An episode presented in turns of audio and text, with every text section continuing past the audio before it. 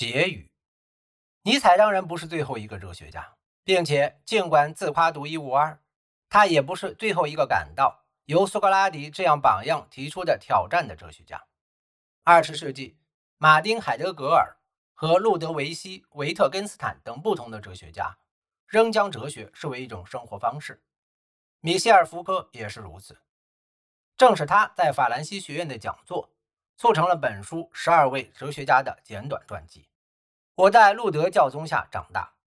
该教以内省和真诚的表白信仰为荣，然后又研究了理论哲学，阅读了重要的存在主义者的著作。如海德格尔的《存在与时间》，让·保罗·萨特的《存在与虚无》，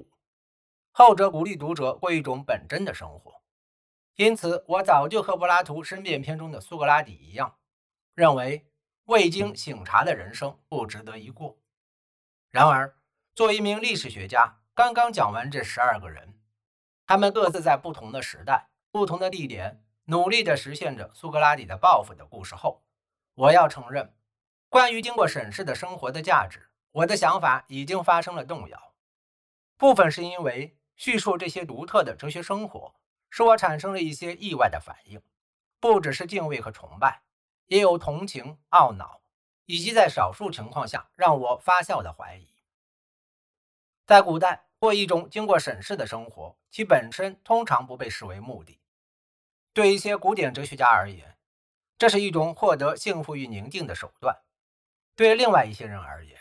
这是为了灵活运用政治权力做准备；对还有一些人而言，它是永恒救赎的必要条件。大部分古代作家认为，哲学是一种追求，无论是严谨的研究，还是对上帝或善的至高无上的信仰，都能与这种追求协调一致。然而，对于蒙恬以及众多致力于如实描述人心复杂多变的体验的现代人而言，追求自我认识。不再能够与对科学的信心，或是对神圣的有序世界的信仰相融。确实，认识自我在某些情况下，尼采就是一个例子，似乎以失败告终，仿佛是为了印证尼采的话：“我们必定是对自己的陌生人。”更糟糕的是，鉴于内在体验瞬息万变，自我审视在现代似乎已成为抑郁。蒙恬提到了他的忧郁的幽默。甚至是疯狂，在卢梭和尼采这里的潜在来源。有人或许会欢迎这种惩罚性的后果。从塞涅卡到尼采，哲学家们所探索的自我充满矛盾，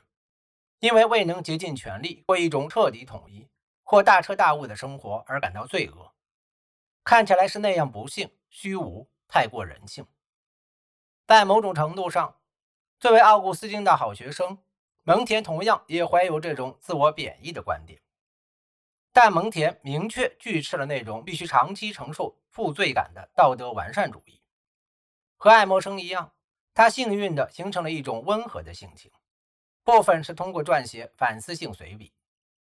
这使他能以一种令人艳羡的平静态度去看待自己的缺点和他人的愚蠢。相比之下，尼采不能卸下罪恶感的重负。他在写作中对其详加审视，并不断批评。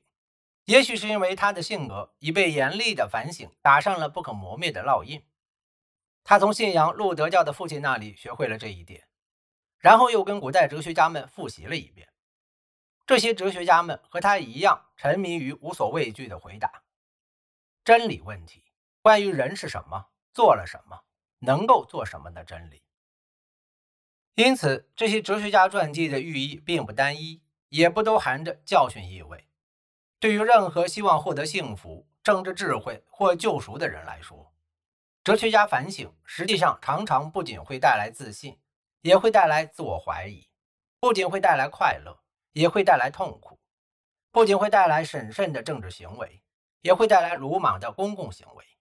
不仅会带来蒙受天恩救赎的瞬间。也会带来自作自受的时刻。难怪蒙恬说，寻求智慧的哲学家是没有知识的钻研者，没有司法权的法官，总而言之是闹剧的傻瓜。考察蒙恬之前的哲学家时，我们不由得自忖：如果我们对苏格拉底和柏拉图生活的了解能与爱默生和尼采的一样多，是否会对作为一种生活方式的哲学有不同的理解呢？难以相信，古代哲学家们的生活会像流传下来的传说中那样，在言行上始终能明智地保持一致。神话固然美妙，但他们也使我们觉得苏格拉底、柏拉图和狄欧根尼有些遥远，更像抛光的大理石雕像，而不是会犯错的血肉之躯。另一方面，我们对塞涅卡和奥古斯丁感到可亲，因为我们看到的似乎是更真实的生活故事，其中充满了偶然、变故、成功和失败，混杂着相互竞争的信念和行为模式。塞涅卡并未定义一个本质的自我，通过对某种最重要的善的形式的直觉认知，能了解到这种自我，而是列出了各种感觉、情绪和情感，包括愤怒、悲伤、欢乐、幸福。奥古斯丁也认为人内心丰富多变，他在真实存在的人类那堕落的自我与完美的理性统一以及神的至善之间画了一道鸿沟。蒙田试图效法塞涅卡那种斯多亚派的宁静，但没有成功，于是选择在随笔集中如实的描述自我，最终脱离了道德完善主义传统。正是这种传统，曾将苏格拉底和柏拉图的哲学理念与塞涅卡和奥古斯丁的表述的理念联系在一起。